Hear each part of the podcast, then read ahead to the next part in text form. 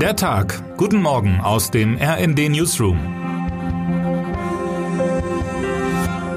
Es ist Montag, der 29. August.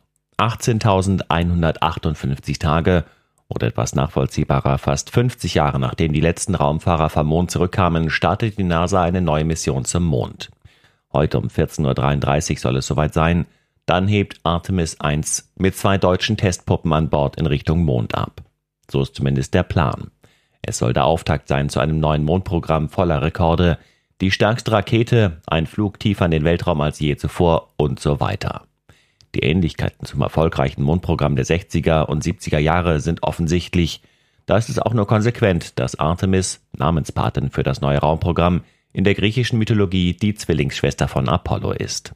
Und für den deutschen TV-Kenner gibt das Raumschiff Orion eine weitere, wenngleich wohl ungeplante Anspielung auf eine beliebte deutsche Science-Fiction-Serie. Produktionsjahr 1966, das Jahr, in dem die ersten unbemannten Testflüge im Rahmen des Apollo-Programms begannen. Damals wie heute beherrschten große, teils existenzielle Krisen die öffentliche Wahrnehmung. Vietnamkrieg und der Krieg in der Ukraine, weit verbreitete Armut und die galoppierende Inflation, die Angst vor der atomaren Auslöschung und die Klimakatastrophe und, nun ja, allgegenwärtiger Rassismus.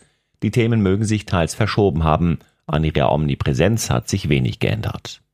Auch der Gegner für ein neues Space Race steht schon bereit, sind doch die USA nicht der einzige Staat, der Menschen zurück auf den Mond und darüber hinaus bringen möchte. Auch China möchte gerne seine Taikonauten zum Mond bringen.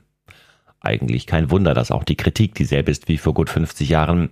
Warum gibt man Milliarden aus für den Flug in den Weltraum, wenn die Probleme auf der Erde so groß sind? Die Antworten, so scheint es, sind im Grunde auch dieselben. Es ist zum einen die Hoffnung auf zukünftige und oftmals vage formulierte wirtschaftliche, militärische, politische Vorteile. Und es ist vor allem in der Eigenkommunikation das große Streben der Menschheit, das Unbekannte zu erforschen. Artemis, so die Planspiele, soll eines Tages auch Astronauten auf den Mars bringen. Es mag abgedroschen klingen, aber manchmal braucht es vielleicht auch das Visionäre, gerade in der Krise. Apropos Krise. Nicht nur in den USA, auch in Deutschland und, um noch genauer zu sein, in ganz Europa herrscht Krisenstimmung. Inflation und Energiekrise treiben die Preise in Rekordhöhen und im ganzen Kontinent, so scheint es, bangt es vor der kalten Jahreszeit. Kein europäisches Land, wo die Regierung nicht tief in die Staatskasse greift und das Volk auf harte Zeiten einschwört. Wir haben bei unseren Europakorrespondenten nachgefragt, wie die Stimmung und die Lage in ihrer Wahlheimat sind.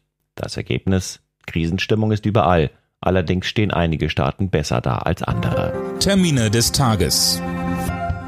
Olaf Scholz reist nach Prag. Der Bundeskanzler trifft sich in Prag mit dem tschechischen Ministerpräsidenten Petr Fiala zum Austausch. Wie erfolgreich war das 9-Euro-Ticket? Der Verband deutscher Verkehrsunternehmen zieht heute Bilanz nach dem dreimonatigen Angebot. Was heute wichtig wird. Wie weiter an der Oder? Nach dem Fischsterben treffen sich heute Bundesumweltministerin Steffi Lemke und Polens Umweltministerin Anna Moskwa gemeinsam mit dem deutsch-polnischen Umweltrat. Und damit wünschen wir Ihnen einen guten Start in den Tag. Text Paul Berten, am Mikrofon Tom Husse und Sönke Röhling. Mit rnd.de, der Webseite des Redaktionsnetzwerks Deutschland, halten wir Sie durchgehend auf dem neuesten Stand. Alle Artikel aus diesem Newsletter finden Sie immer auf rnd.de slash der Tag.